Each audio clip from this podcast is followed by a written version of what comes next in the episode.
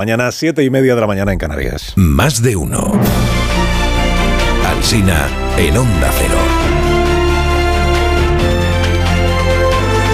Dirección de sonido, Fran Montes. Producción, María Jesús Moreno, Marisol Parada y Alicia Eras.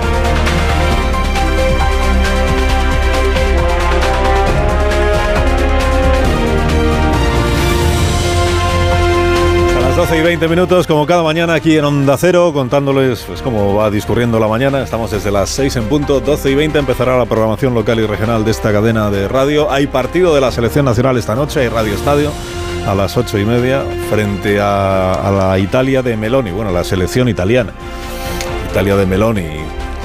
Y habrá que admitir, habrá que admitir en este día en el que juega la selección nacional que la lista de convocados de Luis de la Fuente tuvo mucha más emoción y más eco que las listas de convocados a las elecciones generales que están presentando los partidos políticos.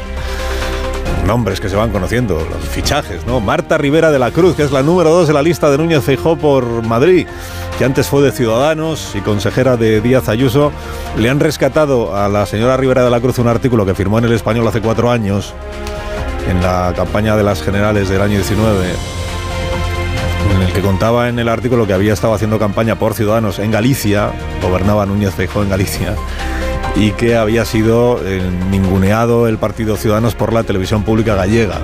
Entonces describía la Galicia de Feijóo como un lugar en el que los medios de comunicación públicos hurtan información a los votantes borrando del mapa a los adversarios. Caciquismo del siglo XXI, decía. Decía. Decía. Bueno, pues, pues cosas que pasan, ¿no? Evoluciones que uno tiene. ABC dedica su portada hoy a la lista de Feijó por Madrid y la resume de esta manera. Dice, fieles gallegos y guiños a Ayuso y a Ciudadanos.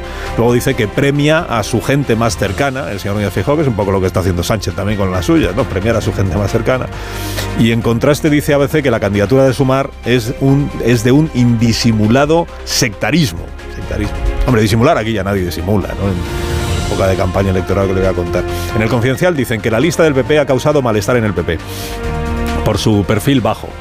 Ignoro quién es el PP, pero vamos, parece que alguien esperaba en el PP un fichaje de relumbrón para el número 2 de esta lista. Fichaje que en otros tiempos se hacían fichajes, ¿no? Que te digo yo, pues un Miguel Avellán, un Daniel Lacalle, un Juan José Cortés, los fichajes de la campaña del año 19. La lista de Feijó ha defraudado a Victoria Prego, que dice en el Independiente, no es por despreciar a ninguno de los elegidos, pero en conjunto adolecen absolutamente de atractivo. No hay una sola personalidad relevante en el terreno de la economía. Es más benévolo el español esta mañana, que dice Feijó centra el PP. Con Marta Rivera cubre el espacio de Ciudadanos y con Cayetana y Rafa Hernando cierra el paso a Vox. En Voz Populi dicen que Feijó está escondiendo a sus futuros ministros económicos y que sus fichajes para el gobierno no están en las listas ni van a aparecer durante la campaña electoral. Bueno, no es el único Feijó que tiene candidatura a listas. Yolanda Díaz ha fichado como número 6 por Madrid al economista de comisiones obreras. Número 6 por Madrid. Creo que no, no sé si sale, ¿eh? no sé si sale pero bueno, es el jefe de economía, digamos, de comisiones obreras, tampoco se ha ido muy lejos a buscar la señora Díaz. Dice que es el referente económico. Se ha popularizado esta expresión entre los partidos políticos, ¿no? ¿Quién es nuestro referente económico? Nadia Calviño se preguntó ayer en este programa, ¿quién es el referente económico de Feijó? ¿Es que el señor Feijó está reservando ese puesto para alguien de Vox? La razón informa esta mañana de que hay debate en la cúpula del PP por los pactos con Vox, que la estrategia valenciana fue ayer corregida en la región de Murcia. El mundo va en la misma línea hoy, dice, el PP evita extender el modelo de Valencia, cree que Vox se vino arriba.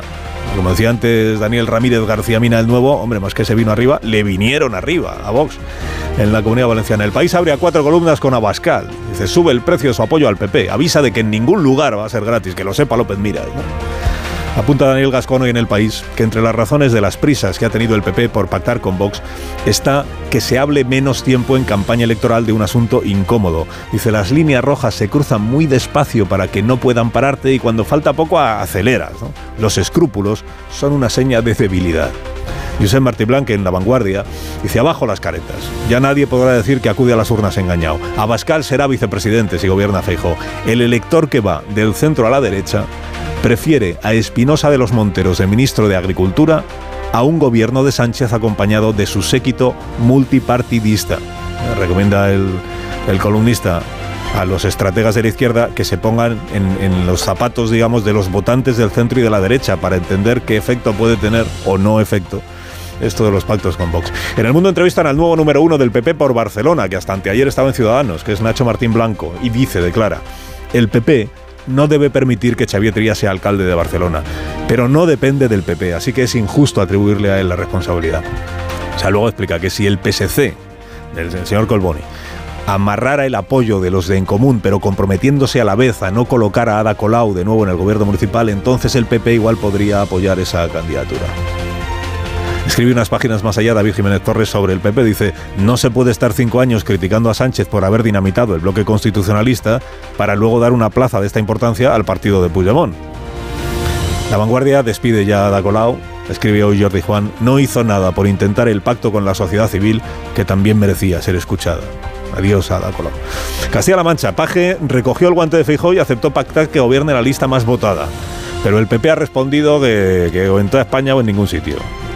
Que la cosa en realidad no va de voluntad popular, va de matemáticas. ¿Cuántos ganaría yo? ¿Cuántos ganarías tú?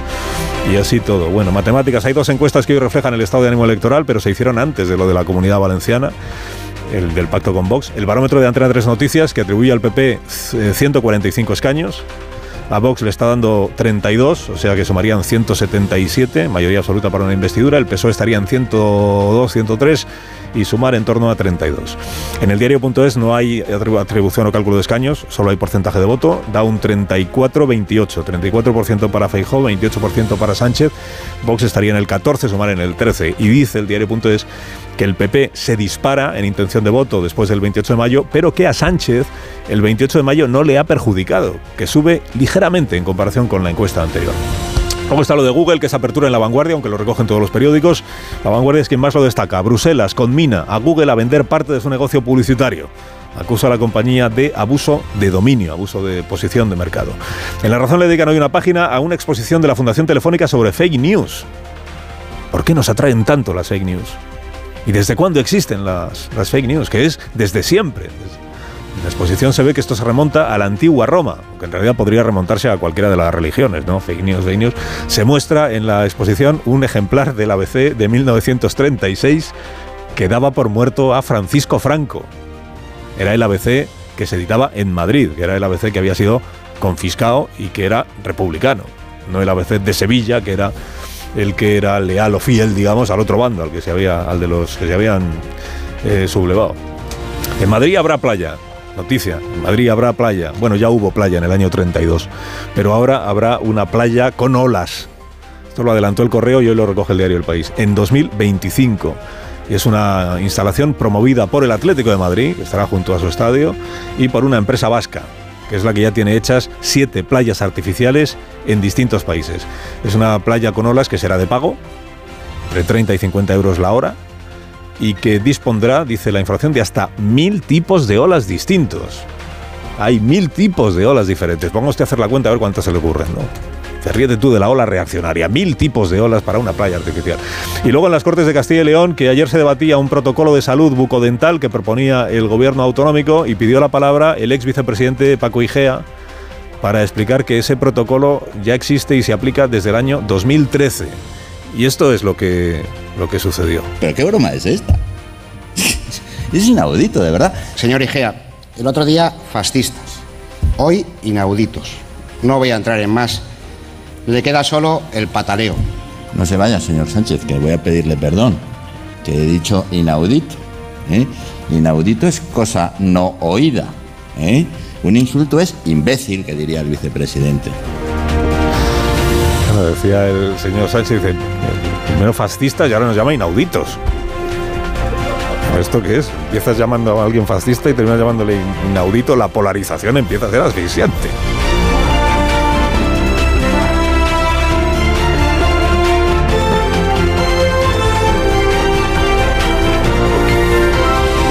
Con Carlos Alsina en Onda Cero, somos más de uno. Tenemos las patatas, lo sabe usted, las patatas de patatas hijolusa. Estamos en temporada de patata nueva ya en nuestro país para compartir y para celebrar así el final ya de la primavera. A ver esa foto, decir patata. ¡Hijolusa! Es que decir patata es decir hijolusa. Por eso, cuando nos busques en el supermercado, dale la vuelta al envase y encuentra nuestra marca para garantizarte una gran calidad en tu mesa. Patatas hijolusa. Amamos las patatas.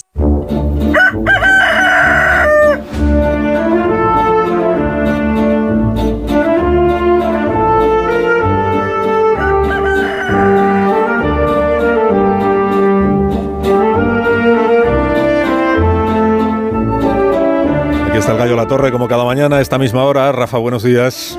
Buenos días, Carlos Alsina. Pues este era el riesgo que el PP asumía cuando la Comunidad Valenciana se apresuró a firmar un acuerdo que es indudablemente ventajoso para Vox. Este era el riesgo que mientras el PP quiere aplicar la geometría variable, como dices, Vox ahora se agarra a lo que podríamos llamar el algoritmo Carlos Mazón y considera que en Valencia se ha fijado la forma de calcular su peso en los gobiernos que necesiten de su apoyo. Nadie imaginaba a Vox, por ejemplo, en el gobierno de Murcia, pero ahora ah, quizás es que se ha elevado la puja por la negociación express en Valencia, tan apresurada como ese folio barrio sésamo en el que plasman sus ejes estratégicos. Así que ahora Azcón o López Miras, que decir de Guardiola, van a tener que lidiar con un caso ejemplar, el pionero de los pactos PP Vox del 28M. Ese era el riesgo de considerar que el PP podía considerarse como una confederación de partidos donde los varones tuvieran toda la autonomía que España no es una confederación. El otro es que sus propios electores no van a querer una confederación. Y esto es algo delicado para un partido que quiere gobernar la nación porque hay un principio permanente de la política y es que uno gobierna la nación igual que gobierna su partido. Concluye la torre, concluye. Eh, co- concluyo que lo interesante no es el argumentario para justificar los pactos, que este era conocido porque los pactos se daban por descontados. Lo interesante es saber cómo y quién diseñó el algoritmo Mazón, o sea, por qué tan rápido y por qué tanto para Vox en la comunidad valenciana. Pues se lo preguntaremos al, al aludido, al interesado, eh, dentro de un ratito, dentro de un momentito. Presidente del PP de la Comunidad Valenciana. Eh, Rafa, que tengas un día estupendo. eh, te escuchamos a las 7 de la tarde y gracias por madrugar con nosotros. Es mi trabajo, es mi trabajo. lo sabemos, sí, pero a pesar de gracias en todo caso. Por madrugar con nosotros. Adiós. Me lleva 10 años diciendo es mi trabajo, es mi trabajo. pues, ya lo sabemos. ¿Qué tal, Marisol Parada? ¿Cómo estás? Muy bien, buenos días. Unos Callahan para estas personas que aún no han sido presentadas. Aquí tienen los últimos diseños de Callahan para este verano. Zapatos fabricados por auténticos artesanos y con lo último en tecnología aplicada al calzado. Los Callahan están especializados en confort porque están equipados con su exclusiva tecnología Adaptation, que es la mejor tecnología para caminar. Diseñados para ofrecerte siempre una experiencia única al caminar. Son los únicos zapatos que se adaptan a tus pies y a tu forma de caminar, aportándote siempre una comodidad sin precedentes. A la venta en las mejores zapaterías y en callahan.es. Tecnología, diseño y confort a buen precio. Tertulia de esta mañana aquí en la radio, más de uno en Onda Cero. Eh, John Muller, buenos días. John. Hola, buenos días, Carlos. Bienvenido, ¿qué tal estás? Me alegro muchísimo. Bien. Qué seco. Eh, Tony Bolaño, buenos días. Muy buenos días, Bien. director. ¿Cómo estás? Yo bien, ¿y tú? Encantado de estar aquí. Muchísimas gracias. Javier Caraballo, buenos días. Muy buenos días. Muy buenos días. Buenos días, Marta García ayer. eh, Buenos días, Rubén Carlos. Amón. ¿Qué tal, Carlos? Pues, pues muy bien, sorprendido de los debates parlamentarios que a veces se producen en algunos lugares. A mí me parece. yo- yo no- Inaudito, ¿te lo siento, pero no estoy con, Inaudito. estoy con IGEA en esto. O sea, a mí me llaman inaudito y no arde el Parlamento. Claro, es que a ti te afecta mucho que seas inaudito, porque no tienes audiencia. Exactamente. Exactamente. Primero acabaron con la sintaxis y luego con el Inaudito. vocabulario. No, lo que ha estado Inaudito. mejor Paco Igea Yo- es cuando ha dejado claro lo que es un insulto y lo que no lo es. Cuando llama imbécil, pero así, con contundencia. No, me estaba acordando de, de un debate en el que alguien se sintió muy ofendido porque eh, reclamaban que no se confundieran churras con merinas. Y dijo, ya está bien del lenguaje obsceno en, en este parlamento. Digo yo, ¿qué, qué, qué tendrá esta mujer por merina? O sea que, en fin, no, no sé. No, el churra lo tenía claro. Esa es buena. Bueno, ¿por dónde queréis empezar? El, el- repaso por los temas que tenemos hoy a la vista. Decía ahora eh, Rafa lo de el algoritmo Mazón. Luego a las nueve hablaremos con el presidente de la, el, el inminente presidente de la Comunidad Valenciana, porque en unos pocos días o semanas empezará ya a ejercer el cargo. Pero veníamos eh, comentando, hemos escuchado varias veces ya esta mañana al señor Núñez Feijóo en esto que dijo ayer. Bueno, ayer eh, tuvo dos intervenciones, una en el programa de Federico y otra eh, en la presentación de sus candidaturas. ¿no? Y lo que mm, sostiene el señor Núñez Feijóo respecto a este pacto con, con Vox en la Comunidad Valenciana es por un lado que, es que no hay otra salida para que no haya repetición electoral, pues hay que investir a un presidente. Y si el único socio posible que tienen es Vox, porque el PP, el, el perdón, el PSOE ha dicho que no a que gobierne la lista más votada en la Comunidad Valenciana y los demás han dicho que no, pues solo hay un socio posible, es Vox, pues con, pues con Vox. Y decía el señor Núñez Feijóo ayer, o se lamentaba, de que aquí el PP no puede pactar con nadie, porque se le reprocha si pacta con Vox, mientras que el PSOE pues, puede pactar con quien le dé la gana. Lo mismo con Podemos, que con Sumar, que con Bildu, que con Esquerra, que con el PNV, con quien... Estos son, digamos, los argumentos que se han puesto sobre la mesa. Y también venimos comentando, no sé cuál de las dos circunstancias os parece más atractiva para el análisis, que en realidad lo que estamos asistiendo es a una disparidad de criterios según el, la comunidad autónoma, el ayuntamiento al que uno mire. Porque así como en la comunidad valenciana el argumento ha sido este de por qué vamos a esperar, pactemos ya y si es gobierno de coalición, pues gobierno de coalición. ¿Qué problema hay? En la región de Murcia, el señor López Miras está en todo lo contrario, que es no quiero gobierno de coalición, no tengo por qué compartir el gobierno con Vox y el problema lo tienen ellos si quieren repetir las elecciones autonómicas. Bueno, ¿cuál de las dos mmm, cuestiones os parece más interesante? ¿Argumentos que da el señor Núñez Feijóo para el pacto en la Comunidad Valenciana o disparidad de criterios entre varones regionales del PP? Es que es todo uno, Carlos. O sea, yo creo que lo que ayer rompe la baraja no es el qué pacta el señor Mazón, sino cómo lo hace que le da la, el protagonismo de comunicar el pacto al, al señor Flores, que como gran aportación dice, no, yo no estaré en el gobierno porque como me, me, dicen que estoy condenado por violencia machista, ahora me dedico al, más al Congreso y no al gobierno de Valencia. Pero, a ver, ¿alguien tenía alguna duda? Si llevamos toda esta semana de ayuntamientos de todo tipo donde el PP se agarra a, a Vox haya ganado o no haya ganado las elecciones para recuperar poder institucional. Lo que pasó en Valencia yo creo que fue una falta de tacto de Mazón que no, no llamó ni tan siquiera Feijó para comunicárselo y dejó un poco al partido manga por hombro. Pero yo no tengo ninguna duda que en todos los sitios, a pesar de las zarandajas y numeritos que se monten, se van a llegar a acuerdos porque el PP necesita consolidar el poder municipal que ya consiguió el 28M, pero que hay muchas ciudades que puede recuperar y muchas comunidades que puede gobernar con, de la mano de la ultraderecha. Bueno, ¿alguien tenía algún problema?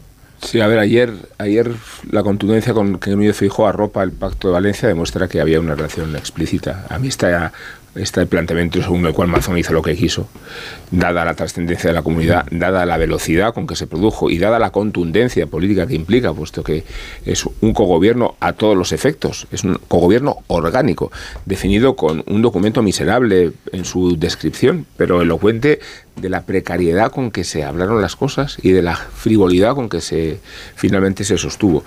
Luego yo creo que ayer Fijo estaba cabreado con los que reprochamos la, la, manera en que se han hecho las cosas de mal, ¿no? Claro, ese es que y, se, y, y, nos echa una bronca y vienen a decir, si no queréis acuerdos con Vox, votadme masivamente, ¿no? Pues no, esto no era el planteamiento. Hubo un compromiso más o menos explícito del, del líder del Partido Popular sobre la prudencia con la que se iba a gestionar los acuerdos con Vox. Y según se está produciendo eh, esta realidad, sobreviene el impacto de Valencia marcando la ruta de lo que va a venir después. Porque eh, yo, yo, creo que las cosas se tenían que haber hecho como precisamente López Miras las está planteando en Murcia, respecto a los tiempos, respecto a la paciencia, re, respecto a la gestión de la digestión de, de Vox y dejar pasar el tiempo y no precipitar una alianza que ha obligado a Fijo, entre comillas, a, a, a, apostar por Vox como aliado. Además, utilizando los argumentos con los que él renegaba de Sánchez, que esto es lo peor de todo. Uno tiene que renegar de Vox por convicción, no por estrategia. Y por estrategia también, porque una de, los, de las consecuencias que se, que se, están derivando de lo que vimos ayer en Valencia es que esa ilusión que estaba consiguiendo transmitir eh, Feijó eh, de, de, poder eh, reproducir la victoria andaluza, de poder mm, crear, porque las campañas electorales van de, también de crear una, una, sensación, una ilusión de que se bastaba a sí mismo el, el PP, que podía gobernar en solitario, eh, se ha ido desvaneciendo. Queda mucha campaña, veremos qué pasa, pero desde luego el efecto más inmediato es necesitar a Vox. Es de debilidad. Y una debilidad que se suma, esto otro que, que planteabas, Carlos, de que cada varón haga lo que quiera, pues puede estar muy bien en el federalismo entendido, no sé cómo lo verán los votantes del Partido Popular, desde luego los varones, imagino, están encantados, pero el efecto que genera es que el líder no lidera, que no hay un control de lo que va a hacer cada uno en su territorio, porque lo que está pasando en Murcia eh, impugna lo que pasó en Valencia. Demuestra que sí se podían gestionar los tiempos de otra manera, que sí se podía transmitir la, el, el órdago a Vox, de decir, bueno, si tan farruquitos os ponéis, vamos a elecciones a ver quién gana. Y, y eso Valencia lo impugna. Se, se van anulando unos argumentos a otros y ni siquiera hace falta aquí de echarle la culpa al PSOE de quién va a ser el Partido Socialista para decirme lo que tengo o no tengo que hacer. Es que son tus varones lo que te lo están diciendo. No, a ver, eh, a mí me, a, a mí eh, lo que me sorprende es la sorpresa, eh, porque, eh, en fin, el, el Partido Popular me no sorprende la sorpresa de, oh, el PP está pactando con Vox, pero vamos a ver, el PP pactó con Vox en Andalucía en 2018. Cogobiernos. O sea, después de las elecciones. No, no, no. Cogobiernos pero, pero, eh, autonómicos Rubén, en Ru- Castilla y León Rubén, y Rubén, renegó de él Feijó. Renegó de él. Rubén, Se lo atribuyó a la herencia de Casado. Rubén, eh, lo- todo depende de para qué necesite el PP a Vox y la necesidad que tenga de que lo apoye o lo se abstenga. Y esto es lo que determina todos los pactos. ¿Por qué entra Vox en el gobierno en Valencia y no entra en Murcia? Porque en Murcia lo único que le hace falta al PP es que Vox se abstenga. No le hace falta que vote a favor. Y por eso no le ofrece un puesto en el gobierno. Lo que le ofrecieron ayer en Murcia a Vox fue la vicepresidencia del Parlamento. Pero en ambos hay riesgos de repetición electoral y, en unos Vox, están sí, dispuestos a asumirlo pero, y en otros yo no. te- termino en un segundo. Y Vox rechazó ese acuerdo. Donde esté Vox, que solamente le haga falta al PP que se abstenga para formar gobierno, es lo que van a hacer. Donde les haga falta que, que, eh, voten de forma eh, positiva, entonces le van a ofrecer entrar en el gobierno. Que si eh, no quieren entrar en el gobierno y simplemente se queda con el Parlamento, pues también lo aceptan así. Y en el PP ahora están tan subidos en- con, con las expectativas electorales que tienen que no solamente no les preocupa, sino que les anima la idea de que Vox, por ejemplo, pueda forzar unas nuevas elecciones en Murcia. eso es lo que Porque es que yo te digo, te digo que esto es lo que yo estoy viendo que está pasando dentro del PP. En este momento, eh, como en Murcia, si Vox amenaza con, con unas nuevas elecciones, el PP dice adelante. ¿Y por qué no han hecho eso en Valencia? ¿Por qué no han hecho eso en Valencia? ¿Por Porque qué? en, ¿Por Va- qué en el- Valencia, según la, la la- o sea, lo que yo he oído de, de Valencia, en Valencia estaban negociando y todo se precipita por una indiscreción de Borja Semper cuando dice en público algo que ya se estaba pactando en privado, que era la salida de, de este hombre Carles Flores. Flores. de la. Entonces, cuando lo dice Borja Semper en público, entonces se precipita la negociación que ya estaba en marcha y esa misma tarde se hace pública. Pero, a ver, Javier, ¿tú, tú has visto los cinco puntos en que se fundamenta un pacto de... re- Bueno, no tiene relevancia tampoco la- el, documento, ¿no? No os enfadéis, que tampoco No, es que nada tiene relevancia, macho. Es que... Se enfada solo. No, pero No, me hace mucha veremos. gracia que tú trasladas a la sociedad un acuerdo neurálgico de PP y Vox con cinco puntos que son Es un puro ridículo, que son un puro ridículo y, Sí. y tenemos que decir que no tiene importancia. Bueno, pues no tiene importancia, porque No, como yo- total lo que- que- eh, eh, supone que le este- estemos cuestionando a Feijó si era esto lo que se había comprometido a hacer antes de las elecciones, que no lo hizo. Javier, luego yo tendré que dudar de la palabra de Feijó y, y tendré que saber sí o no cu- cuáles son las relaciones orgánicas entre PP y Vox, si va a ser Santiago Abascal ¿tú le has vicepresidente del gobierno. ¿Le has oído decir a Feijó que nunca va a apartar con Vox? Le, le he escuchado decir con mucha Yo no contundencia. se lo he oído, ¿eh? Con mucha contundencia. Ah, las líneas rojas no, no. no, no, No, no, tú- no La la, línea línea roja roja Pero si sí. no era capaz ni de pronunciar la palabra ¿Tú le has Vox oído a hace un par de Feijó semanas. decir que nunca no, va a no. pactar con Vox? Yo a, a Núñez Feijóo A Müller no le he nunca le he oído decir nada, en realmente. Yo lo que. Bueno, a, a ver, A Müller no ¿cómo le se está contradiciendo si no pero, ha dicho nunca eh, nada? Pero bueno, eh, Cara- Caraballo eh, nos ha dado una información, o así la recibo yo, que es que el PP sí tiene un criterio, porque yo hasta ahora no se lo he, no se lo he escuchado al PP, que es que allí donde le basta con que Vox se abstenga, entonces no le ofrece entrar en el gobierno. Y allí donde necesita que vote a favor, entonces sí le ofrece entrar en el gobierno. Este es el criterio. así es. Pero esto, esto es información, lógico. como decís los contertulios. Esto es información o es opinión, porque Y luego hay otra diferencia, por ejemplo, con Esto la es etapa de información. Casado. O es suposición. Esto es un criterio Y- no. fijado por la dirección del PP. Eh, A ver, es, es un criterio general, pero que, que hay una diferencia importante. ¿Criterio general de quién? Es una del deducción. Partido Popular. Es decir, es que yo, no, Partido yo no le veo mucha diferencia entre que eh, Vox haga presidente a alguien votándole a favor o absteniéndose. Al final es, es lo mismo. O sea, estamos hartos de repetir que Bildu hizo presidente a Pedro Sánchez y en realidad se abstuvo en la investidura. ¿no? Luego al final lo que le estás diciendo es, si le estás diciendo abstente para hacerme presidente, le estás diciendo te necesito para ser presidente. Y López Miras está diciendo, yo te necesito para ser presidente, pero no te pienso pagar nada por la, por la abstención. Sí, sí, pensaban pagarle, o sea, y lo, lo que le ofrecieron fue eh, la vicepresidencia de la De la mesa del Parlamento murciano, de la Asamblea de, de Murcia, y Vox lo rechazó. Claro. Porque quería más. Claro, porque acaba de ver que en la Comunidad Valenciana entra en el gobierno de la Comunidad Claro, Valenciana. pero es que la uni- Comunidad Valenciana pone tres escaños y en, y en Murcia Bueno, pero dos que además no son Esto imprescindibles. cuando eres necesario, eres necesario. Cuando eres contingente, cuando- pues eres contingente. Pero Exactamente. Pero Javier, sí que hemos oído a Feijóo no contradecirse, a ¿no? Müller. Perdón, Hay no, una- era solo por la contradicción de decir que Sánchez es el único que pacta con los extremos, Sí. haber reconocido que Vox es un extremo y luego pactar con ello. No es, no es inaudito que se contradigan los, Yo- los líderes políticos, lo inaudito es que lo hagan en la mi propia campaña electoral porque suelen esperar a después de las elecciones para cambiar de idea. Yo, yo creo que, vamos a ver, muy poca gente estará sorprendida de que el PP esté pactando con Vox, siendo Vox un partido que ha salido del PP. Eh, y dónde, o sea, ¿dónde fue, Al final, esto- ¿dónde al fue joven esto Santiago Abascal? bueno, Rubén, aquí- ¿dónde fue joven Santiago Abascal? Esto me ¿En el encanta porque al final Vox es una especie de anécdota. O sea, tiene un modelo No, no es una de mierda, especie de pero, anécdota, pero es una pero, anécdota. pero vamos a ver, lo que no vamos a hacer es reescribir la historia, No, o sea, Vox para una- que a ti te guste, espera, para que se acomode a tu análisis. No, lo, O sea, no, lo que se acomoda a tu análisis es convertir a Vox en un apéndice del Partido ¿Pero qué me estás diciendo si es que es, que es verdad? Bueno, ¿no sabes quiénes fundaron Vox? A ver, sé perfectamente quién es Entonces, Santiago Abascal, entonces ¿eh? ¿qué es lo que estás diciendo? O sea, O Vidal todo, Cuadras, ¿no? todo el, claro, Vidal Cuadras con Santiago Abascal, con Iván Espinosa de los Monteros y, en- y, y- y financiados Eh, con dinero Vox- de la resistencia Vox es- iraní. Vox es el verdadero PP entonces. Eh, no, no es el, ah, Vamos a ver, yo no he dicho eso. Lo que he dicho No, es si que Vox es un broma, pues partido desgajado del Partido Popular.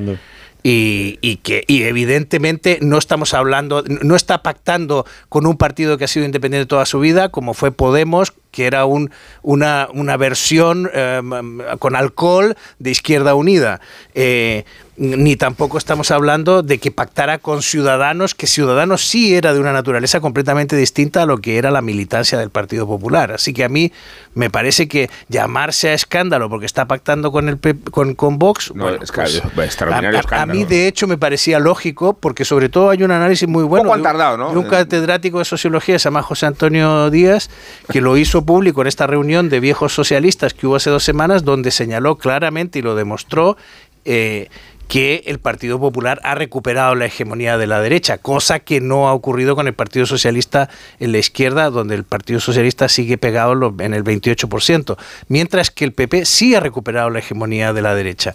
Con lo cual, yo creo que va a ser muy interesante Sí. todo lo que veamos y estos matices que ha introducido Caraballo son muy valiosos, porque efectivamente no es lo mismo poner tres escaños para pues, tener una para formar una mayoría consolidar una mayoría absoluta que le podría que, que, dada tu debilidad podría permitir que el adversario sí sumara mientras Sí. que en Murcia no había ninguna Yo posibilidad por eso no lo entiendo, perdona. Hay- Es que no, no lo entiendo bien. Si, si el PP tiene a su derecha un partido que está muy fuerte y creciendo, como es Vox, y el PSOE... Creciendo. Bueno, está, está, está muy yo fuerte. creo que decreciendo Veremos a ver, pero no. Bueno, mm, depende. Lo que te iba a decir es, Vox no vas a con comparar la fortaleza, no vas a comparar la fortaleza de Vox con la de Podemos. Y digo, Es que, y el eh, PSOE tiene a su izquierda un partido que no termina de armarse y que no sabemos qué votos va a tener. No entiendo que sea más ejemplo. O sea, otra cosa es que esté mermado el espacio de la izquierda, pero que tiene un competidor mucho más fuerte el PP por votos a la derecha que el PSOE a su izquierda, ¿no? A veces Lo es mejor es que perder el caso, gobierno eh, que ganarlo desde el populismo. Núñez Fijo. Lo de, lo de, eh, sí, sí, pero Pensaba que te- decías- pero- Sí, sí, pero Pensaba que era- que se contradice, que, Minuto, que que cuándo ha dicho Feijóo yo que pensaba no que era. Angela Pero bueno, Merkel una- que había dicho eso. Un minuto que estáis muy Una alterados. cosa solo, una cosa solo, que pero muy que, corta eh, tengo que hacer una pausa y muy corta. esperando ya al Dos señor. Mazón Pero yo. Vox No, es un fenómeno no, pausa, curioso porque vale. eh, el PP puede estar en, en mayoría absoluta en algunas comunidades como Madrid y Andalucía y sin embargo crece. Y dos, eh, la diferencia de Feijó con, con la etapa anterior de, de Pablo Casado a la hora de estos pactos es que Feijó cede muchísimo más protagonismo a los varones provinciales. Por ejemplo, en Extremadura, que sí es necesario que vote Vox, la presidenta de Extremadura está decidida a que no entren en el gobierno. Y, y esto es lo que mantienen. Sí, sí, sí, sí. Y, y lo Sí, pero de con el Blancanieves y criterio- los siete y no enanitos hay es una- un cuento, una a ver si nos directriz- situamos. Una directriz nacional que le diga, no, lo que tienes que hacer es, pa- cu- cuando estaba casado, incluso se Pero desplazaban de, hacer una pausa, de la. Ejecutiva Va. Nacional De a las regiones a votar. Y esto no está pasando. Lo que está claro ya. es que Mazón se carga la estrategia de Fijo. Que Que, era que ir hacer una piano, pausa. piano. Que no, que Y no, que no, que no, que no, totalmente. Llé- Llévatelos, llévatelos. no. Des- Más de uno en Onda Cero. Carlos Alsina. De uno en Onda Cero.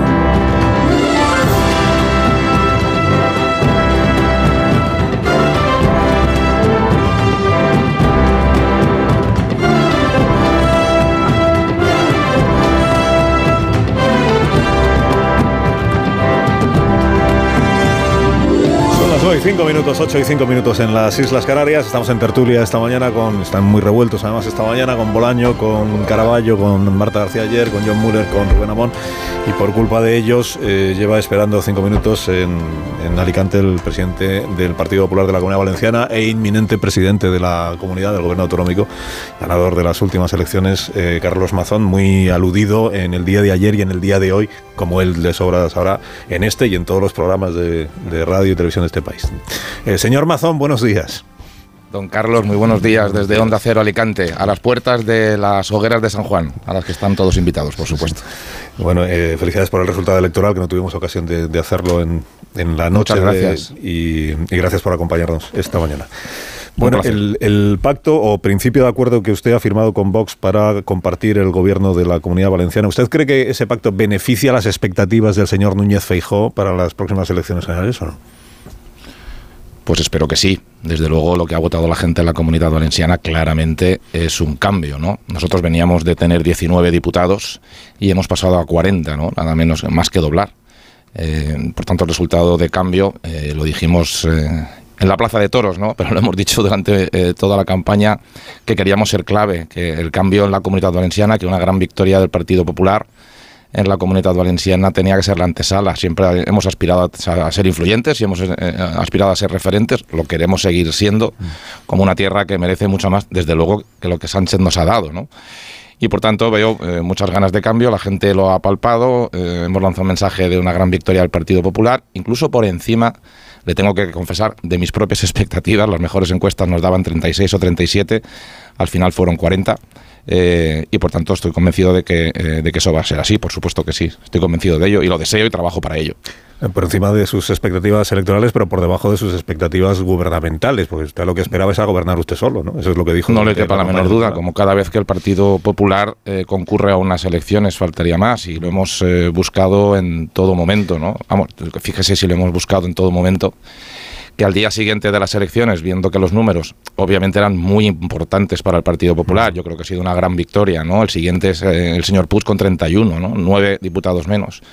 Pues lo primero que hice fue llamar al señor Puig para proponerle una reunión para, para tantear, para plantearle eh, su posible abstención para poder gobernar en solitario. ¿no? La respuesta del señor Puig fue que ni siquiera quiso acudir a la reunión. Esta fue la respuesta del señor Puig. Nosotros hasta incluso nos tomamos la molestia, y lo, hago encantado, de comparar los programas electorales del PSOE y el Partido Popular. Y llegamos y vimos 35 puntos coincidentes. A ver, no, no de los menores, sino de los que tienen base importante, ¿no? de las que eh, considerábamos que era una buena base. La delegación ya sin Puig, que decidió no venir, ni siquiera venir, ¿eh? A la reunión, eh, pues eh, fue eh, pues casi ni abrir el papel, casi ni abrir el documento, no habían pasado cinco segundos de la reunión y ya se nos había dicho que bajo ningún concepto, ¿no? Bueno, oiga, eh, pues lo primero que tenemos al menos es la mesa de las Cortes. Eh, ¿Os parece que llegamos a un acuerdo sobre esto y que, mm, bueno, pues al menos todos los partidos tengan, tengan representación, aunque sea mínima o sea testimonial, en las Cortes Valencianas? A nosotros nos parece que dos partidos minoritarios, que no son PP ni PSOE, pues se sienten en la mesa de las Cortes, ¿no? Que forman parte de los árbitros, ¿no? De los debates como buen gesto y que Compromís y Vox puedan estar. Y también se nos dijo que no. El Partido Socialista dijo no, no, ni Compromís ni, ni nada. Nosotros no estamos ni por abstenernos ni por nada. ¿no? Bueno, en fin, ellos estaban deseando eh, que no ocurriera nada eh, parecido a, a un acuerdo entre el PP y el PSOE, que fue eh, mi primer movimiento al día siguiente de las elecciones. Usted, el PSOE, le pidió que se abstuviera para que usted fuera investido presidente. ¿A Vox le ha pedido que se abstuviera? Claro que sí. Yo se lo he pedido a todo el mundo porque nosotros hemos seguido buscando la abstención y hemos seguido buscando el gobierno en solitario, que es a lo que nos eh, comprometimos a buscarlo. Pero en fin, ya se sabe que cuando uno consigue mayoría absoluta, las posibilidades de gobernar en solitario son absolutas. Pero cuando uno tiene una mayoría relativa, pues las posibilidades son relativas, claro, como todo el mundo sabe. Aquí no hay más mando que el de los ciudadanos de la comunidad valenciana, que son los que mandan y son los que se han pronunciado pues con la aritmética que han decidido que sea con la que tengamos que trabajar para buscar la gobernabilidad en la comunidad valenciana. Aquí de lo que no cabe duda, en mi opinión, ¿eh? es que eh, de manera muy importante, insisto, más de lo que muchos esperaban o, o, consideraban. Escuché hasta el último día a Chimo Puig decir no hay pulsón de cambio, no hay pulsión de cambio en la comunidad valenciana. Eh, aquí sí que se ha votado cambio, eh, porque hay muchas cosas que cambiar y hay muchas cosas que poner en marcha, ¿no? Eh, cuando, y hay muchas cosas que derogar también. Cuando yo antes le preguntaba, porque es verdad que el resultado de las elecciones es el que es, el Partido Popular tuvo un, un, un éxito indudable, una victoria pues holgada sobre los demás competidores, y eso, mm. y eso es, se interpreta como muy favorable para las expectativas del señor Núñez Feijóo. Pero entre eso y las próximas elecciones generales ha, eh, se ha introducido un elemento nuevo, que es el pacto que usted eh, suscribe con Vox para compartir el gobierno de la Comunidad Valenciana. Por eso le preguntaba, no el resultado electoral, sino este pacto que usted acaba de firmar. Mm. ¿Usted cree que le viene bien a Núñez Feijóo para las próximas elecciones generales? ¿Cree que puede atraer más votantes de los que habrían apoyado al señor Núñez Feijóo? Por el contrario, ¿teme que pueda disuadir a algún votante que a la vista del pacto de coalición en la Comunidad Valenciana entonces ya no vote al PP? Yo creo que es muy importante los contenidos y yo creo que es muy importante el para qué. Lo he dicho a lo largo de toda la campaña, incluso aquí en los micrófonos de Onda Cero, en todas sus eh, emisoras de, de, aquí, a la que quiero agradecer siempre el, el, magnífico trato que me dispensan. ¿no? ¿Para qué? Hombre, yo creo y estoy convencido que al señor Núñez Fijó le va a venir muy bien que lo antes posible podamos anunciar eh, la eliminación del impuesto de sucesiones, el impuesto a la muerte de la comunidad valenciana. Yo creo que le va a venir muy bien al señor Fijo que anuncie la recuperación de los juzgados de violencia de género que Puig ha eliminado, que han sido nueve nada menos que en la comunidad valenciana. Yo creo que le va a venir muy bien al señor Fijó y al Partido Popular y a la comunidad valenciana, ¿eh? porque lo que mejor le viene a la comunidad valenciana es que Fijó sea presidente del gobierno. Es que eh, anunciemos eh, más rebajas de impuestos, que digamos que eh, claramente que vamos a traer la libertad educativa a la comunidad valenciana y que los padres no van a tener un ejército de asesores lingüísticos a dedo nombrados por compromiso que vigilan lo que hablan nuestros hijos. Yo creo que al señor Núñez Fijó le va a venir muy bien, y a Alberto Núñez Fijó, el presidente de mi partido, y a todo mi partido le va a venir muy bien que todo el mundo sepa que voy a derogar la oficina de la policía lingüística en la comunidad valenciana y que se acaba el procés a la valenciana que ha querido acelerar compromiso Podemos y un partido socialista que aquí en la comunidad valenciana se declara del país valenciano como si fuéramos parte de los países catalanes. Yo creo que al señor Fijo le va a venir muy bien que todo el mundo sepa que aquí, con dinero de los ciudadanos de la comunidad valenciana, ya no se paga a entidades que dicen que somos los países catalanes como si fuéramos un apéndice, eh, porque eh, retomando alguna palabra que les he escuchado antes en la yo de lo que no que soy apéndice es de lo que no soy, o que defendamos el Estatuto de Autonomía, la Constitución española. Yo creo que todo esto le va a venir muy bien eh, porque de esto va el cambio en la comunidad valenciana, de ponerla en marcha. Y le va a venir muy bien que anunciemos un plan de choque para que de una vez por todas en la comunidad valenciana las ambulancias SAMU no circulen sin médico. O, por ejemplo, también le va a venir muy bien que nada menos que 14 imputados que hoy siguen en el gobierno en funciones de Chimo Puig, nada menos que por supuestamente tapar los abusos del marido de Mónica Oltra a una menor en las dependencias de la Generalitat Valenciana dejan de ser altos cargos de la Generalitat Valenciana. Entre otras, la directora general del menor, que se supone que es la que tiene que estar eh, cuidando a nuestros menores y que está eh, imputada por tapar abusos a menores. Pues me queda claro que usted cree que le va a venir muy bien al señor Núñez Feijóo. Sí, me alegro, me alegro de haberlo aclarado. El gobierno de coalición con Vox, entonces así entiendo que el señor Núñez Feijóo se felicitara por el acuerdo de coalición y le, y le felicitara a usted, como usted mismo contó el otro día, ¿no? Le felicitara... Bueno, más que una, sí. permítame, don Carlos, más sí. que un acuerdo de coalición, el acuerdo eh, era concreto en cuanto a la, a la mesa de las Cortes y en cuanto a cinco principios básicos sobre los que hemos empezado a trabajar El primero, el de la libertad, claro, como lo acabo de decir, porque hay que desarrollar toda una serie de medidas concretas que se irán conociendo en estos días. Ahí ahora están los equipos trabajando en el desarrollo concreto de estas medidas. Por tanto, lo que anunciamos no fue el final ni un papel final, sino un inicio de un trabajo que durante estos días se van a ir conociendo los resultados, ¿no? con total transparencia como siempre hemos hecho. Bueno, yo tengo aquí la nota de prensa que difundieron ustedes y dice el PP de la Comunidad Valenciana y Vox acuerdan un gobierno de coalición para el cambio en la Comunidad Valenciana. Sí, sí, yo me refería al desarrollo concreto. Lo que Ah, sí bueno. que dijimos eh, efectivamente aquel día es que eh, en cualquier caso habrá gobierno, porque también era importante, y para mí es importante, dar tranquilidad a la inmensa mayoría de los ciudadanos de la comunidad valenciana que han votado cambio y que no quieren verlo peligrar con eh, repeticiones de elecciones o investiduras fallidas y yo creo que también mi principal obligación eh, ahora mismo lo va a ser siempre no y siempre va a ser el diálogo con todos pero mi principal obligación es garantizar un gobierno estable un gobierno serio un gobierno que todo el mundo sepa lo que va a hacer Lo que- lo y, que más y lo que va a de- y lo que va a deshacer Lo que más ha llamado la atención eh, es, es seguramente la rapidez con la que se ha conseguido el principio de acuerdo para el gobierno de coalición. Por eso le pregunto, eh, ¿cuánto se ha resistido usted al gobierno de coalición con Vox? O sea, ¿cuánto ha tenido que insistirle a Vox para que le invistiera sin necesidad de formar parte del, del gobierno de coalición? ¿Cuánto esfuerzo ha puesto usted en conseguir el gobierno en solitario? O sea, ¿cu- ¿cuántas reuniones, cuántas conversaciones ha tenido con Vox intentando que Vox votara a favor de su investidura, pero sin tener consejerías?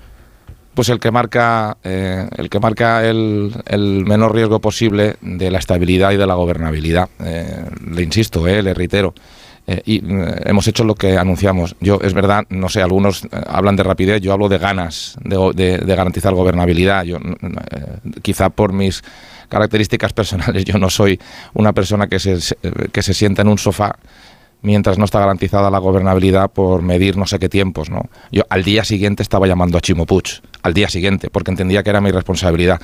Tengo que confesarle que tenía el oscuro objeto de deseo de cogerme cuatro o cinco días de vacaciones, porque la las campañas, le voy a confesar que no soy un robot y soy humano, antes de empezar con todo esto, pero apareció el señor Sánchez y, y- y nos pinchó el globo de un mínimo descanso a todos. Y por tanto, bueno, pues oiga, pues ya que no nos vamos de vacaciones, pues nos ponemos a trabajar. Pero esto de quedarme a mí en un sofá esperando a ver si la gobernabilidad está más o menos clara, yo quería ir despejando incógnitas. Eh, porque eh, mi sensación, mm, lo que nos trasladan los ciudadanos aquí en la comunidad valenciana es que, oiga, que hemos votado cambio, ¿por qué esperar? ¿Por qué tiene que seguir recibiendo subvenciones el hermano de Chimo Puig, que va camino de los 2 millones de euros en la Generalitat Valenciana con eh, subvenciones sospechosísimas? ¿Por qué tiene que seguir en marcha la oficina de la Policía Lingüística en la comunidad valenciana? ¿Por qué tenemos que seguir dando dinero a las entidades que dicen somos países catalans? ¿Por qué no se pone en marcha un plan de choque en la sanidad? Esto es lo que nos demanda la gente y es lo que nosotros nos hemos puesto a hacer. Y a mí me el- gusta trabajar muchas, y a mí me gusta trabajar muchas horas al día, espero que con buen resultado. ¿Aceptar el gobierno de coalición era un requisito para que el próximo sábado en determinados ayuntamientos Vox haga alcaldes o alcaldesas a los candidatos del PP? No, la verdad es que no. Mi experiencia no ha sido esa. Yo no he tenido ninguna, eh, por decirlo en castizo, igual me queda feo, don Carlos, no ha habido cambio de cromos. No ha habido nada de eso. Yo soy... eh, o sea, a usted, Vox, a, usted, a, Vox, a usted, a usted Vox no le ha dicho o cerramos ya el gobierno de coalición o el sábado las alcaldías que dependen de nosotros no van a ser del PP. Del PP. No se lo ha dicho. Bajo, bajo ningún concepto y yo tampoco lo habría tolerado. Es decir, en este caso coinciden las dos cosas. Mire, yo soy todavía presidente de la Diputación de Alicante. Eh, me quedan pocos días, por cierto, eh, y soy un, eh, una persona que respeta mucho la autonomía eh, municipal. Fíjese si respeto la autonomía municipal que tengo a la Generalitat Valenciana de Chimo Puig en el Tribunal Constitucional por haber tomado decisiones contra la autonomía municipal. Lo practico institucionalmente y lo practico también en mi partido. Eh, yo sé perfectamente que María José Catalá sabe lo que tiene que hacer para ser alcaldesa y para darle la gobernabilidad a Ciudad de Valencia. Y así tantos y tantos ayuntamientos en la comunidad valenciana. Así que eh, no, no, no, no. Ni Vox lo planteó, ni yo lo hubiera tolerado. Bueno, la señora Alcalá en, la- en el Ayuntamiento de Valencia ha ganado las elecciones y en el Ayuntamiento, salvo que se pusiera de acuerdo Vox con la izquierda, no hay otra opción que ella sea alcaldesa, ¿no? Sí, sí. O sea, que ahí no hace falta que Vox vote a nadie. con- confirmo, confirmo que así puede ser. Eh, Digo María José Catalá Sí, eh, bueno, como, eh, como la referencia de la principalcia de la comunidad Bueno, valenciana. cuando antes Yo me- Lo que quiero decir es que yo a nadie le voy a decir cómo tiene que organizar su ayuntamiento. Al revés, lo que tiene que hacer un presidente de la Generalitat es ayudar a que los ayuntamientos estén bien financiados, bien trabajados y con las competencias muchas veces compartidas que tenemos que puedan resultar hacia adelante. Cuando antes usted me, me explicaba por qué le va a venir bien a Núñez Fijó este, este nuevo gobierno de la Comunidad Valenciana, eh, todos los elementos que me ha mencionado en política lingüística, educativa, impuestos, todos están en el programa electoral de usted. Lo que quiero sí. saber es qué va a haber en el programa de gobierno que no estuviera en su programa electoral. O sea, ¿qué es lo que va a añadir Vox al programa de gobierno del señor Mazón?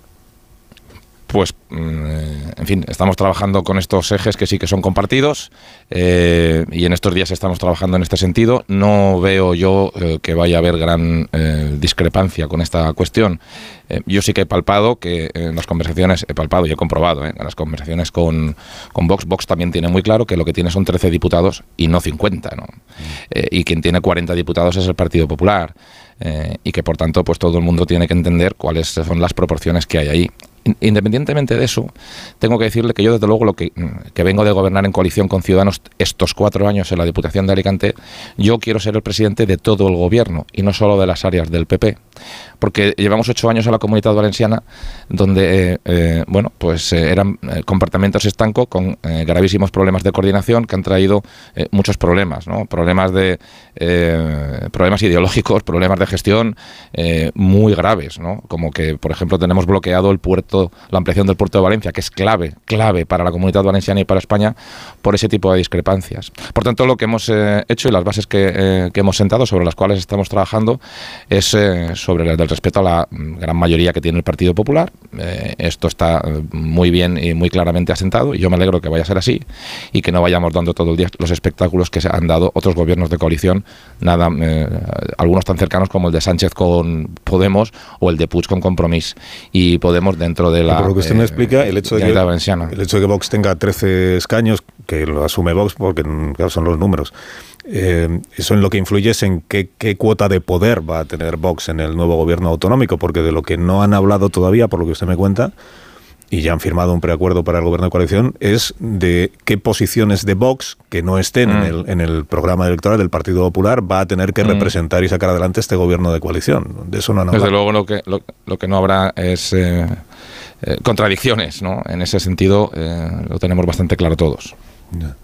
Déjame que se lo pregunte de otra manera. Seguimos trabajando, sí, sí. Eh, usted, le veo venir. ¿Usted en qué se diferencia de Vox? O sea, su, programa de gobierno, ¿en qué se diferencia del programa de gobierno de Vox?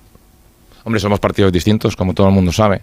Eh, yo ahora mismo estoy centrado en lo que nos une que es eh, como puedo garantizar la gobernabilidad en la llaneta Valenciana, de la misma manera que preparé la reunión con el Partido Socialista, poniendo encima de la mesa lo que nos une. Y es lo que pienso hacer durante toda esta legislatura, hablar con todo el mundo, dialogar con todo el mundo. Mire, yo llamaba al señor Puig y tardaba meses cuando, eh, cuando quería recibirme. Yo el otro día hablaba con Joan Baldoví, eh, en la segunda reunión que tuvimos, antes de la de Vox, el segundo partido fue Compromís, y le dije, oye, Joan, ten bien claro que eh, te necesite o no te necesite aritméticamente eh, los, grandes asuntos, quiero que, eh, quiero que como mínimo los dialoguemos, los dialoguemos, ¿no? Mire, fíjese, de los cuatro presupuestos que he tenido en la Diputación de Alicante esta legislatura, tres años los he pactado nada menos que con compromiso.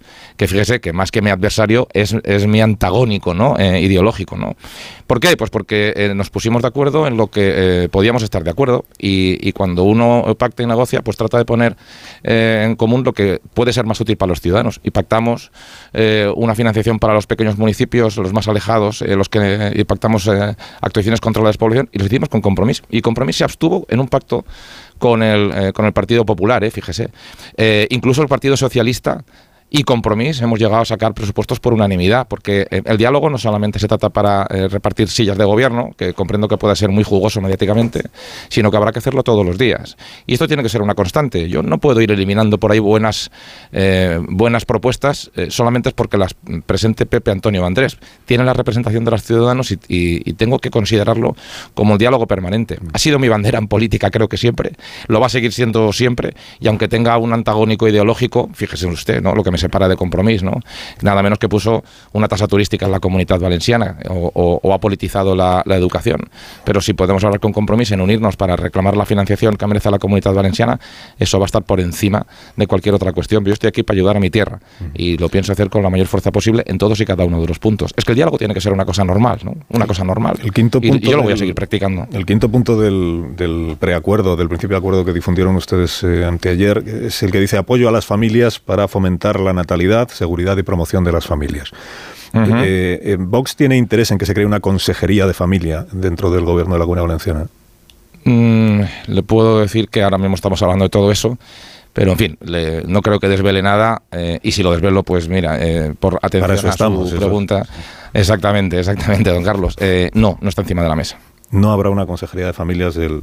del No está encima de la mesa, es verdad que no hemos todavía eh, eh, cerrado el gobierno. Fíjese usted que todavía no- ni siquiera hemos constituido las Cortes y no, hay, y no ha habido fe- fecha para el pleno de investidura. Bueno, sabe, yo solo- Eh, y ya digo que el diálogo, es- ya digo que el diálogo es permanente, pero sí que le puedo decir que no hay una consellería de, eh, de familia encima de la mesa. Lo que sí que hay es una gran reducción de altos cargos de asesores y del gobierno del gasto público. ¿Sabe usted lo que ha hecho Chimo Puig en estos años? Ha incrementado el gasto del sector público, lo que castizamente se conoce como el gasto político, en un 80%. 4.000 millones de euros al año nos cuesta el gasto político al que ha llegado el señor Puig, que casi lo ha doblado. Le puedo garantizar que más que hablar de asesores, hemos hablado de la supresión eh, masiva de asesores en el gobierno de la Generalitat Valenciana y de cómo vamos a reducir toda la grasa inservible en la que ha convertido la Generalitat Valenciana Puig, Compromís y Podemos. De eso sí que hemos hablado. No, le preguntaba cómo usted imagina lo de la Consejería de Familias, porque en el gobierno de Castilla y León hay una Consejería de Familias y está en manos del partido Vox, que fue No siempre lo importante es tener una consejería como tal. ¿eh? Yo le voy a poner un ejemplo. Aquí en la Comunidad Valenciana hay una consejería de vivienda, con altos cargos, asesores, subsecretarios, directores generales. El resultado ha sido cero viviendas públicas en ocho años. Se dice pronto, ¿eh? Oiga, yo creo que hay que dedicarse por las mañanas a, a conseguir no hacer ninguna. En años del Partido Popular, con una dirección general de vivienda, pero con los mismos técnicos y trabajando bien, se crearon miles de viviendas públicas. ¿no? De lo que se trata es de cómo trabajamos, de la, eficaz, de la eficacia, de la optimización. Y nos llenaron la boca con gran consejería de vivienda. Oiga, ocho años después, cero viviendas públicas. si usted consigue que cero viviendas de protección oficial, cero viviendas sociales para jóvenes, Si cero viviendas de alquiler. Si usted, Se dice consigue, pronto, ¿eh? si usted consigue que Vox se conforme con direcciones generales, pues, pues habrá que hacerle un monumento Pues mire, como negociador. No, pero se me, no, no se me había ocurrido como estrategia negociadora, voy a ver si todavía la puedo colar. Ya le digo yo que le van a decir que no, pero... Porque claro, que quien Bueno, forma, venga, forma parte de un gobierno de coalición, lo mismo en el gobierno central intentarlo. quiere ministerios y en el gobierno autonómico pues quiere consejerías. Tampoco... Bueno, ha, ha Se aludido trata del qué vamos a hacer, se trata del qué vamos a hacer. Pues me, ha- me ha dicho usted que va a eliminar el impuesto de sucesiones que usted llama impuesto a la muerte. En realidad es, Y el de donaciones. es el impuesto a las herencias. Eh, el impuesto a las Los sucesiones, dos. el impuesto de sucesiones, de sucesiones se va a eliminar para todos los familiares que, que- que son beneficiarios de una herencia o solo para algunos. Va a ser una supresión. Bueno, eh, quiero hablar con. hermanos del difunto, por ejemplo, Te- no sí, van a tener que pagar sí, impuestos sí, conozco perfectamente. Los descendientes eh, que no tienen la bonificación total, le vamos a aplicar la bonificación total. Los, eh, los del segundo grado de consanguinidad en, un en, en esta primera anualidad, ya hemos dicho que ahora mismo tienen cero bonificación y lo vamos a bonificar al 50%. O sea, para esto no se elimina. de- para, para los descendientes directos sí que eh, viene la eliminación, lo hemos comentado en el, en el programa de nuestra reforma fiscal. Y también por primera vez eh, la- el impuesto de donaciones, para que la herencia se pueda tras- eh, transferir en vida, tendrá el mismo tratamiento. Iremos creciendo. Yo, es, es- es prácticamente lo mismo que he hecho en la Diputación de Alicante, que es el, el único impuesto que tenemos las diputaciones, es el recargo provincial del impuesto a actividades económicas. Este ha sido el año en el que no hemos suprimido. Yo lo cogí al 20 el primer año se quedó en el 10, luego en el 5, luego en el 2,5 y ahora quedó en el 0. Pero desde luego para los descendientes directos, para los hijos, cuando hereden a sus padres, desde luego hay bonificación del 100%, del 99%, que es lo que permite técnicamente la ley, hasta que Alberto Núñez Fijó no llega al gobierno de España y directamente lo suprima. Eh, oficina de Derechos Lingüísticos, usted llama Oficina de Policía Lingüística, me dice que la va claro. a eliminar. Eh, Claro que, claro sí. que la llamo Oficina de Policía Lingüística, es que no, no se le puede llamar de otra manera, don Carlos. Bueno, se llama Mire, Oficina de Derechos Lingüísticos, no de Policía. Sí, bueno, pero a mí me gusta que se me entienda. Eh, eh, cuando se creó esta oficina, por primera vez, el Partido Popular se fue a los tribunales. Porque nada menos que esta oficina eh, tan eh, maravillosa que nos eh, presentan permite que se pongan multas y sanciones sin ni siquiera escuchar al sancionado, sin ni siquiera darle la oportunidad de explicar lo que ha hecho. Nos fuimos a los tribunales y los tribunales la tumbaron y conseguimos derogarla.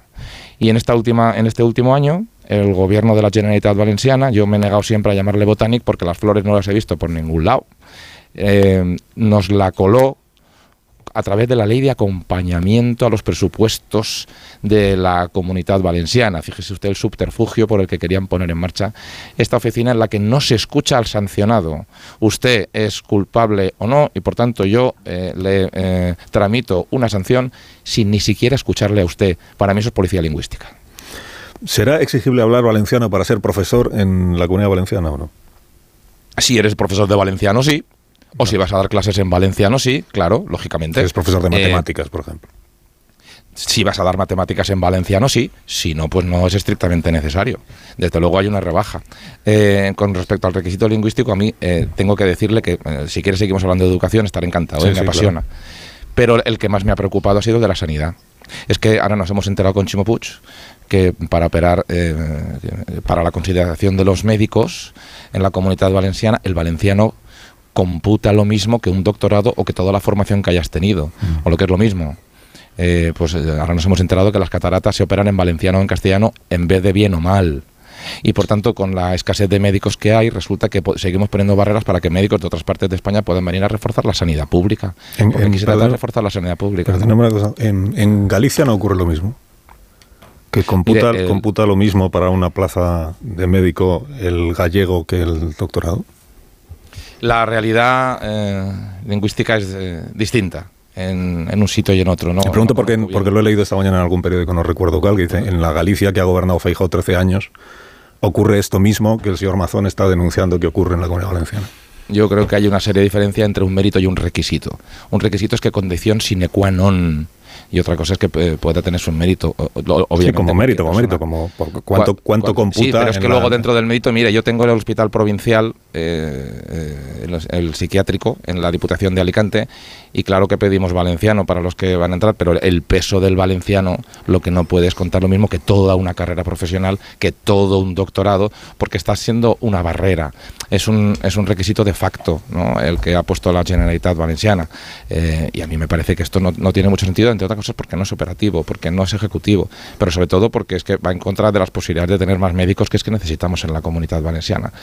Y volviendo a la educación, eh, en cualquier caso, eh, si alguien va, va a tener que dar eh, clase valenciano, pues se le tendrá que eh, exigir que sepa valenciano, como si va a tener que dar clase de inglés, pues se le tendrá que exigir que dé clase de inglés.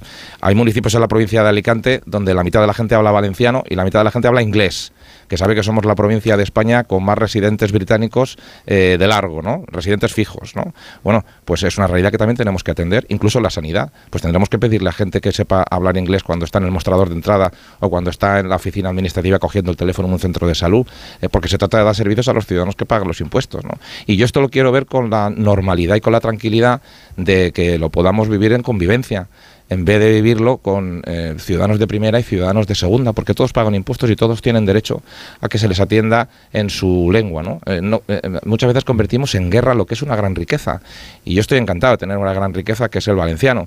Lo que no puede ser es un impedimento para las cosas. ¿no? Yo le voy a poner un ejemplo ya en la administración pública en general. Mi opinión es que tenemos que avanzar en que el grado de valenciano eh, es más eh, exigible o puede tener eh, más repercusión cuando, cuanto más cerca del ciudadano está un señor. Pero no sé si el que está en una oficina eh, turística pues tiene que exigirse el mismo valenciano que un señor que es ingeniero y que está en un despacho de la Consejería de Obras Públicas diseñando un tranvía. ¿no? Entiendo que son grados distintos, que tienen que ser proporcionales al sentido común. Bueno, eh, déjeme que termine porque son ya las 9 y 32 minutos. Eh, Sí. le, le voy a, eh, contó usted un- una cosa el otro día que no sé si me va a querer contar a mí el, el contenido. Dijo que en la- cuando Feijó le felicita por el principio de acuerdo que ha alcanzado, que también bromearon. eh, bromearon.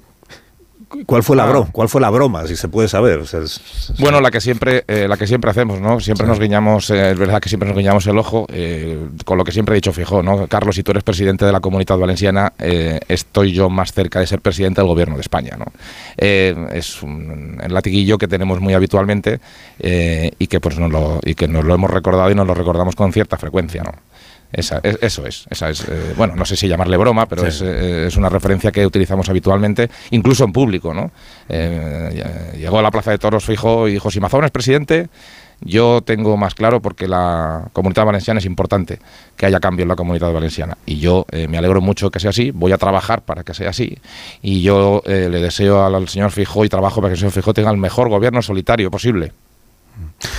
Eh, señor eh, Mazón, le agradezco que no. Ah, no, perdóneme. Un- es que el otro día, es que ayer en este programa fue muy comentado lo de la redacción del principio de acuerdo de los de los cinco buenos, te lo sabe de sobra, que se ha, que se ha, Sí. se ha dicho que en Sí, fin sí. desde Oiga, yo les pido perdón porque lo vean básico, pero es que como eran ejes básicos para desarrollar, pues son ejes básicos para desarrollar. No es, no, no es el programa de gobierno, son sobre estos cinco ejes básicos vamos a empezar a trabajar y a desarrollar. Eh, es que he oído alguna crítica en ese No, sentido. no, más- bueno, más- pues oiga, la, eh, más que la básico- asumo con deportividad. más que básico, igual la sintaxis. Desde, es- algunos en esto somos un poco pejigueros, perdóneme, pero, pero desde el punto de, que, desde el punto de vista de la sintaxis, soy- lo del yo, yo que soy de yo que soy de letras también eh, eh, Sí. también le digo que a mí me gusta la mejor sintaxis posible no pero bueno a veces lo que nos gusta más es re- remarcar bien eh, lo básico del asunto a lo mejor alguno lo ha pasado básico también de manera literaria yo lo que quería es que quedara bien claro Mm. que son cinco ejes eh, muy importantes sobre los que hay que trabajar fíjese uno de ellos es ley de señas de identidad y recuperar la ley de señas de identidad de la comunidad valenciana por si todavía queda alguien que se piense que somos países catalans no por ejemplo. Señor Mazón, eh, gracias por haberme acompañado esta mañana. Eh, la investidura entiendo que será, pues, si las Cortes se constituyen el día 26, creo que hemos contado, pues la investidura igual es a la primera o la segunda semana del, del mes de julio, ¿no? Eso son un poco Pues las... no lo sé todavía. Espero que los letrados de las Cortes nos aclaren lo de los días hábiles o no. Eh, cada grupo tiene unos días también para constituir sus grupos. Eh, no te puedo contestar porque todavía no me han dicho cuál es la horquilla temporal cierta. ¿no? Eh, cuanto, en cuanto lo sepamos cuánto puede ser, pues, eh, pues se lo diremos. ¿no? En cuanto me lo digan a mí. Pues que le vaya muy bien y una vez que ya sea presidente, porque salvo sor- grandísima sorpresa o terremoto, pues va a ser el próximo presidente de la Comunidad Valenciana, pues seguro que tendremos ocasión de, de seguir conversando ya allí en, en el- en la Comunidad Valenciana. O sea, ya, Pues nos Dios mediante. ya nos desplazaremos a la Comunidad Valenciana para seguir Tienen la ocasión muy pronto en las hogueras de San Juan que están a Cierto, punto de empezar. Es cierto. Eh, gracias, Carlos. Que tenga buen día. Mu- muchas gracias, Tocayo. Un abrazo. Gracias. Las 10 menos 25 minutos, una hora menos en Canarias. Ahora mismo continuamos con el análisis de los temas del día.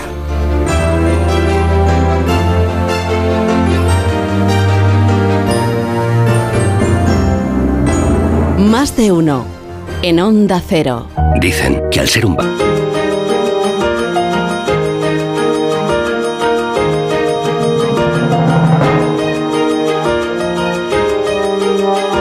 Más de uno.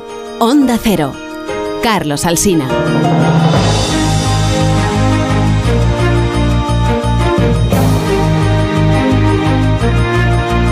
17 minutos para que sean las 10 de la mañana, una hora menos en Canarias. A ver, primero, fe de errores, error mío, porque la, conse- la Consejería de Familia en Castilla y León eh, eh, tiene consejera del Partido Popular. Lo que tiene Vox es vicepresidencia del gobierno de Castilla y León y ganas de influir en determinadas materias.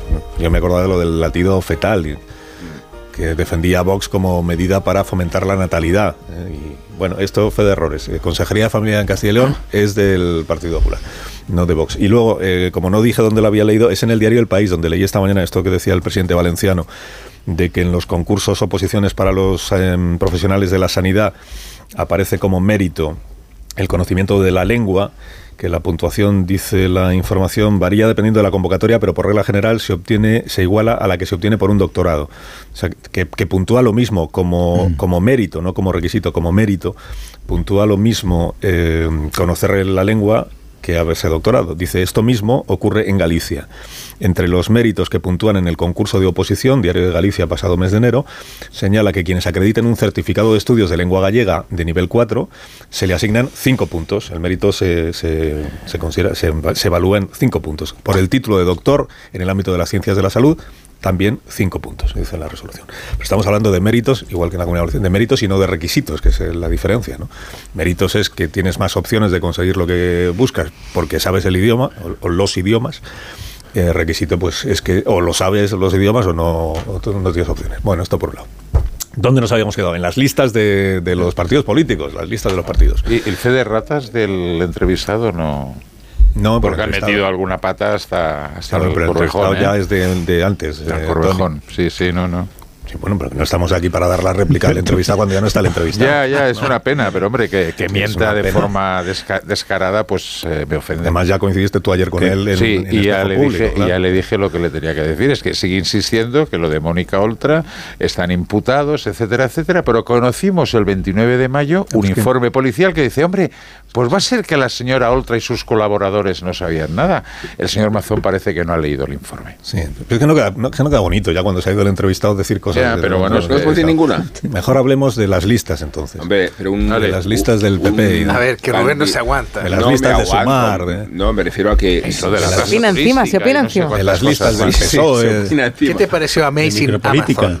No, si se hace tanto acopio de escrúpulo lingüístico, por lo menos que se sepa escribir.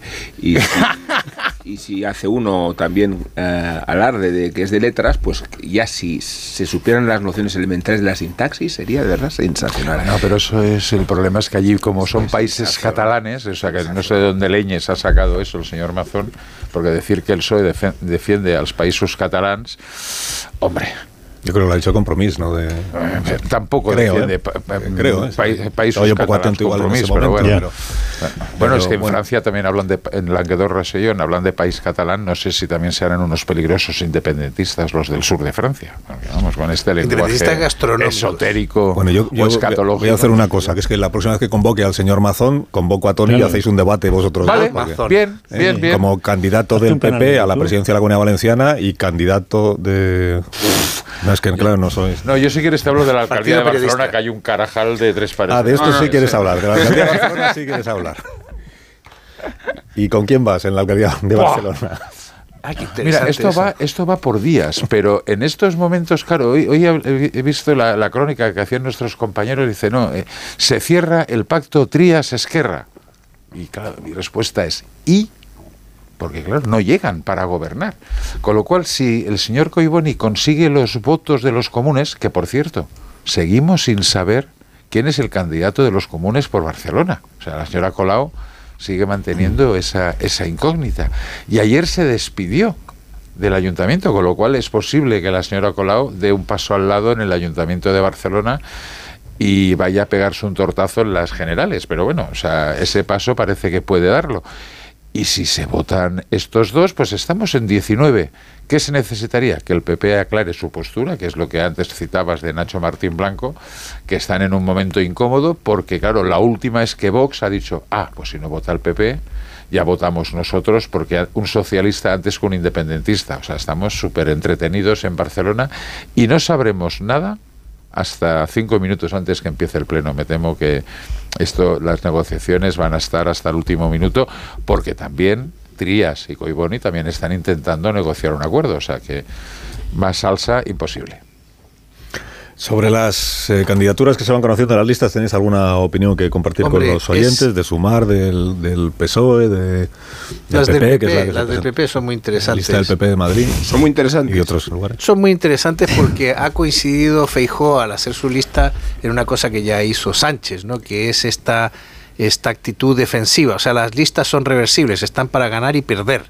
Eh, si gano, mm, eh, correrá la lista y toda esta gente que he colocado aquí, que pertenece a mi círculo interior, pasará a formar parte del centro de gobierno, con lo cual no los necesitaré en el Congreso, habrá nuevos leales. Pero si pierdo, los de mi círculo interior se quedan conmigo en el grupo parlamentario para resistir eh, rocosamente en el Parlamento y protegerme de las críticas de los demás. La lista de- del PP tiene varias corrientes que han confluido ahí. Es muy interesante el pábulo que le ha dado Feijó a, a Isabel Díaz Ayuso al colocar a gente de la Asamblea de Madrid. Él ha dicho que el su criterio era que si la lista era de Madrid, obviamente hubiera gente de Madrid y ha puesto figuras importantes entre los primeros lugares de puestos de salida. También ha puesto a su gente de confianza, su jefa de gabinete, que es- eso es tradicional en las listas, pero su jefa de prensa que no lo es. Y luego ha puesto, y luego el alcinismo, que es una corriente nueva. No, perdón, perdón. ¿Y el ver el alcinismo? alcinismo con el PP. El alcinismo ha entrado fuerte en la lista del PP. Está Borja Semper en el número 3 y está Aurora, Aurora Nacarino. Borja, Borja Semper es el, el insulismo. Yo ¿no? Espero, yo espero que pertenecer a esta tertulia a ti no te han llamado, nos, yo, ¿no? produ- nos produzca, nos produzca algún tipo puesto, de rentabilidad. ¿Te estás ofreciendo yo no? ¿Cómo es esto? Se está ofreciendo John, sí. Oye, hay que un poco intentarlo. O sea, que, yo- que las listas pueden No, pero- haber sido mejores si hubieras entrado tú. quieres No, no, no, no, no. En, en las listas parlamentarias no me interesan nada. Pero alguna Ah, otra. ¿quieres entrar en el gobierno? Claro, ¿quieres la Secretaría de Estado de Economía? eh, El sería- Ministerio de Economía, que menos. ¿no? Esto- Por eso, Ah, por eso Feijóo no dice quién claro. es. Eso es. Esto de, de hablar de- del número 4 de la lista de cual sea, de por, por Guadalajara, por Madrid o por Sevilla, es entrar en la micropolítica, con lo cual a mí me Pausa. a mí lo que me interesa, no, no, no, no, por lo que lo, que me interesa de, de las listas del PSOE y del PP es lo que transmite. La del PP, eh, eh, la voluntad de, de, de Feijóo me parece que queda claramente expresada cuando introduce en la misma lista a una persona como Borja Semper, que está eh, muy cerca de la socialdemocracia y, junto a otra como Cayetana Álvarez de Toledo, que está más cerca de, de Vox que, que de, de- Entonces, ese, ese abanico es el que eh, creo yo que se pretende reflejar ahí. Y las listas del Partido Socialista lo que demuestran, a mi juicio, es la intención de Pedro Sánchez de mantenerse eh, al frente del Partido Socialista ocurra lo que ocurra tras las elecciones, siempre que no haya dentro del PSOE una debacle muy importante, que haya una mayoría absoluta abrumadora y caiga el PSOE por debajo de los 90, en torno a los 90. eh, pero si no se da esa circunstancia, que es lo que yo mantengo como que sea una derrota sostenible, estoy convencido de que la lista está en hecha porque Pedro Sánchez se va a mantener como líder de la oposición en el Congreso de los Diputados, inaugurando así, una vez más, los pri- las primeras veces. Ha sido el primero en ganar una moción de sur, el primero en gobierno de coalición y será el primero, si está en esa circunstancia, en perder el gobierno y mantenerse como jefe de la A oposición. mí más revelador que quien va de número dos me parece cuántos han declinado ser el número dos. Sería mucho más interesante saber quién ha declinado estar en las listas que las listas que hemos conocido. Una pausa. Enseguida Ignacio Rodríguez Burgos nos va a contar la actualidad económica. En medio minuto, Ignacio Rodríguez Burgos nos cuenta la actualidad económica de este día. Buenos días, Ignacio. Muy buenos días. Pues mira, los mercados marchan, los mercados europeos marchan con el freno de mano opuesto a la espera de decisión del Banco Central Europeo. De, bueno, nadie duda de que habrá una subida de tipos del 0,25% después de la pausa de la Reserva Federal de los Estados Unidos. Así que en Europa veremos hoy el precio del dinero, el precio oficial del dinero en el 4%. Pero mm, la bolsa, como digo, baja, ahora mismo un 0,25%, están los 9.409 puntos, Inditex y Amadeus son los valores que más suben, mientras que el bloque bancario es el que más cae. Y sorpresa, que viene de China, de los vientos de ralentización de la economía china. Mientras miramos al Banco Central Europeo y a la Reserva Federal, va el Banco Central de China y baja los tipos de interés, aunque sean 10 puntos básicos. ¿Y por qué? Pues porque los datos vuelven a decepcionar, tanto los de ventas como los de producción. Y encima, la inversión inmobiliaria en China cae un 7%. Y ojo a esta cuestión, que también es una novedad en esto de, de la economía china. Récord de paro juvenil en China, 21%. Esto sí que es también nuevo. Gracias, Ignacio, y que tengas un día estupendo. Hasta ahora. Cuídate. Hasta luego. Marisol Parada, unos Callahan para estas personas que ya se van marchando. Pues aquí tienen los diseños de Callahan para este verano. Zapatos fabricados por auténticos artesanos y con la última tecnología aplicada al calzado. Los Callahan están especializados en confort porque están equipados con su exclusiva tecnología Adaptation, que es la mejor tecnología para caminar. Son los únicos zapatos que se adaptan a tus pies y a tu forma de caminar, aportándote siempre una comodidad sin precedentes. A la venta en las mejores zapaterías y en Callahan.es. Tecnología, diseño y confort a buen precio. Pues tenéis que... Es tardísimo. Es tardísimo, os tenéis que marchar. Me habéis parecido inauditos esta mañana. ¿eh? He de- he de decir, parte. he de decir, no os lo toméis a mal, pero inaudito. Adiós, mujer. Adiós, adiós, maestro. Si te hacen ministro en algún momento, avísanos. Nada, que te vayas bien el lunes. Sí, sí. Adiós, Caraballo, que tengas buen día. Ah, es que el lunes a las Buenos 9 estará aquí el presidente del gobierno, sí. Adiós, Bolaño, hasta el próximo día. Hasta luego. ¿Nosotros también? No. Adiós, Marta García ayer. Adiós, Carlos. Adiós, Amón. Hasta Adiós, mañana. Carlos. Hasta mañana. sí, sí, hasta mañana. Si no nos fichan a nadie.